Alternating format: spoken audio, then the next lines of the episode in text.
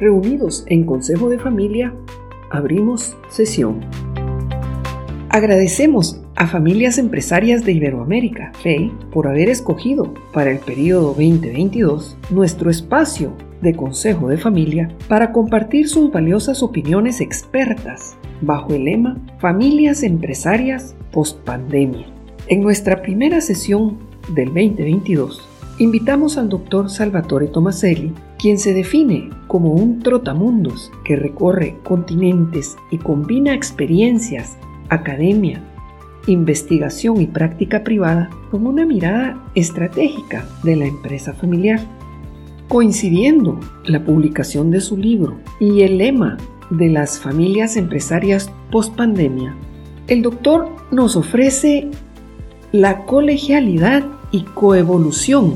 No sé si traduje correctamente, pero en todo caso, si quisieras compartir con nosotros cuál es la historia y cómo adquiere vigencia a la luz de la pandemia.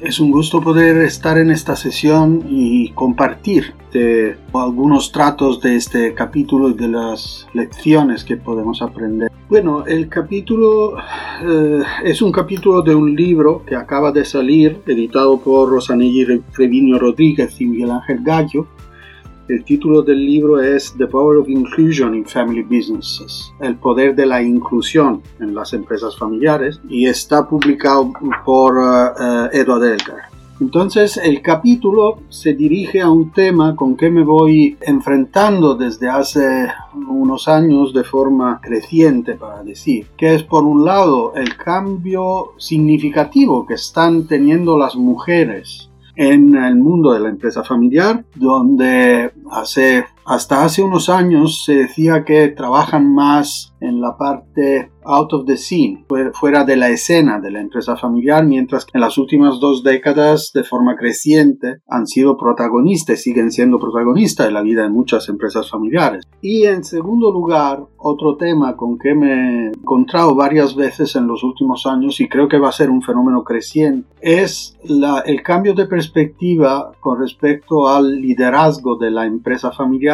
pasando de una idea de líder único en la empresa familiar a formas de liderazgo compartido. Entonces, cogí la ocasión para estudiar eh, un caso, para presentar el estudio de un caso, donde los dos temas se unen, porque es el caso de una empresa familiar, de una familia de quinta generación, bien si esta específica empresa está en segunda generación, donde eh, el mando de la empresa lo tienen eh, dos hermanos, un hermano y una hermana, que eh, a cuyos los el padre le dejó la propiedad y el liderazgo de la empresa de forma repartida 50% que es, como sabemos de la literatura, la forma más arriesgada de dejar el liderazgo de una empresa. Y es un caso de una empresa que ha crecido significativamente en la segunda generación, multiplicando para tres de momento las operaciones de la empresa, y, que está siendo manejada con éxito, por lo cual creo que puede ser un caso que ayuda por un lado a reflexionar y por otro a, a, reducir. No solo es arriesgado lo del 50-50, sino ese, ese liderazgo compartido. Lo definen como un, monstruo de dos cabezas. ¿Te imaginas ese monstruo de dos cabezas siendo un hombre y una mujer?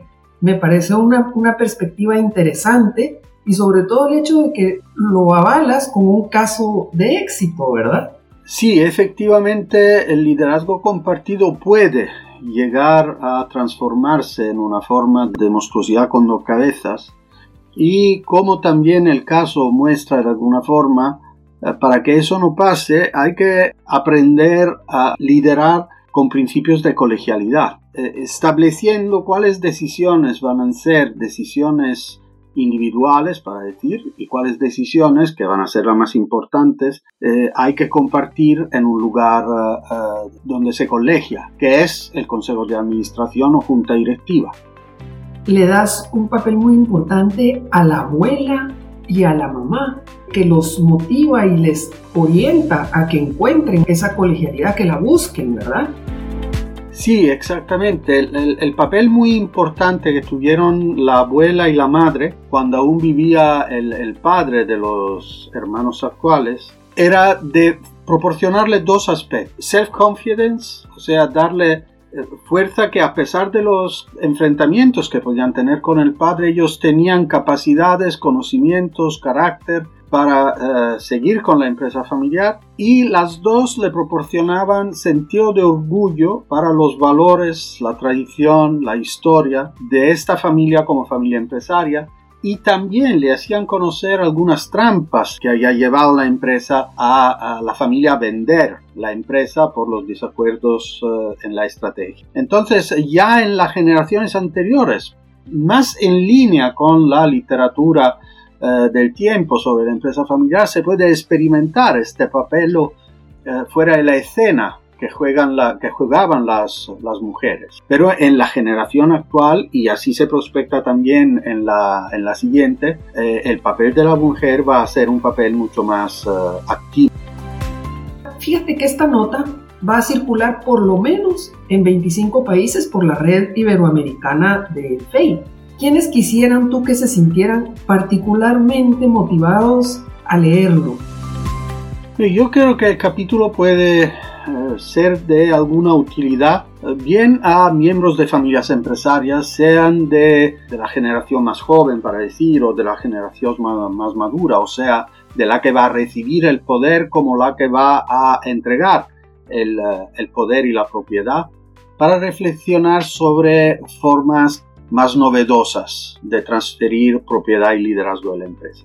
También creo que puede ser de utilidad a miembros de consejos de administración para entender el poder de orientar eh, adecuadamente el diálogo entre familiares que el, el, consejo de administración tiene, reconociendo también algunos aspectos específicos de este tipo de liderazgo, porque hay una parte del capítulo donde se ve claramente que a veces algunos aspectos de la, decir? de la relación eh, en la época infantil o adolescencial de pincharse entre hermanos, etc., sale, surge, se manifiesta también en las reuniones del consejo. Y allí el presidente de la empresa tiene la capacidad de eh, hacer que el discurso vuelva a, su, a su camino necesario.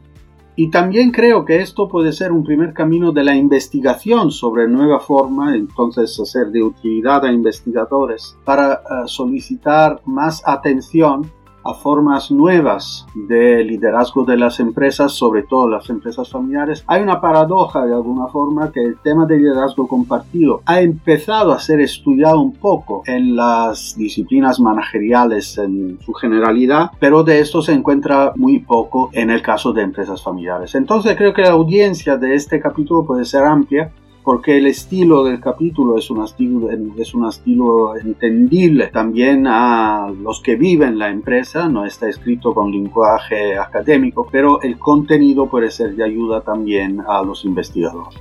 Que entienda, por ejemplo, las relaciones de la nueva generación con la empresa, la necesidad de que las nuevas generaciones conozcan la empresa, cualquier decisión, incluso la más difícil, incluso la decisión de si llegara el momento vender la empresa, es una decisión que ve la familia como un protagonista eh, capaz de tomar buenas decisiones y de actuar de consecuencia. Bueno, definitivamente hay que ahondar en esto, hay que leer con cuidado ese, ese libro y ese, y ese capítulo, pero mira, en este maravilloso medio del podcast sin mayores restricciones de tiempo y espacio, ¿tendrías tres recomendaciones para las familias empresarias que nos escuchan y, con las acciones que pudieran derivar de la lectura de tu libro y tu capítulo en particular? En verdad, creo que como tú dices, el libro entero puede ser una fuente de inspiración. He ido a través de los varios capítulos que, están por, escritos por eh, autores de primera línea de varios países del mundo, eh, con perspectivas eh, disciplinarias, etcétera, muy ricas. Entonces creo que es un libro que merece la pena ser leído, sobre todo por parte de, de empresarios, porque repito, el lenguaje todos los capítulos es un lenguaje no académico, pero la robustez del contenido es una robustez de, buen nivel académico.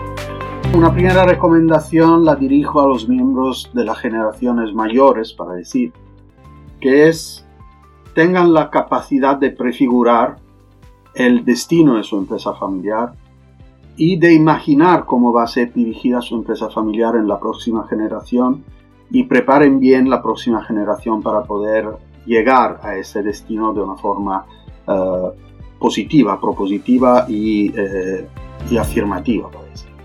A los miembros de las generaciones jóvenes les digo que eh, se preparen bien y se preparen también en la relación interpersonal entre ellos tenemos una tendencia en el mundo de la empresa familiar a individualizar los procesos de educación de los miembros de la familia.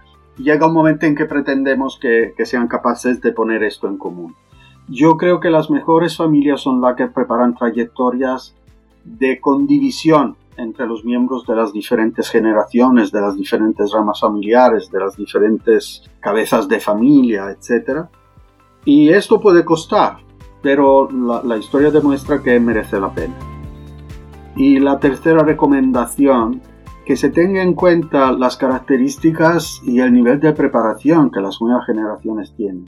Una de las paradojas con que frecuentemente me encuentro también leyendo literatura sobre las empresas familiares es que por un lado hoy en día los miembros de familias empresarias son más, más, más y más capacitados para ejercer papeles de directivos de empresas se les manda a estudiar en eh, universidades de primera línea, se les manda a estudiar en escuelas de negocios y luego se pretende que con facilidad se elija uno entre muchos. Cuando, eh, por otro lado, eh, en el mundo de la empresa, más y más se va por la construcción de, de team, de grupos. Entonces hay que pensar en la posibilidad, y este caso puede ser una inspiración a este respecto, de construir formas de liderazgo compartido, team management, eh, incluso en, eh, en, la cúpula de la empresa y no solo en los mandos intermedios. Creo que esas pueden ser tres buenas inspiraciones para los que nos escuchan. Pues muchas gracias. Fíjate que, por supuesto, el Consejo de Familia cumple una importante función como escuela de empresarios Así que agradecemos al doctor Tomaselli esta valiosa cápsula de aprendizaje y desde ya nos preparamos la agenda para el próximo mes. Salvador, unas palabras de despedida. Una vez más, ha sido un gran gusto y un gran placer. Eh, además, si no me equivoco, eh, soy el primero en esta, en esta intervención, en esta serie de intervenciones. Así es. Que serán eh, distribuidas a través de la red de la FEI. Entonces eh, tengo un honor particular en, que esto haya pasado y siempre a disposición para compartir mi experiencia.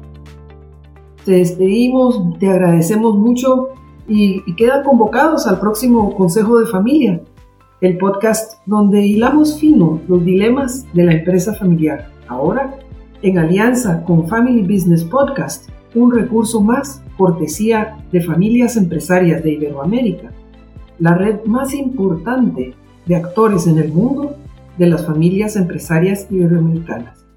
Comparte con quienes te importan, porque así aprendemos más.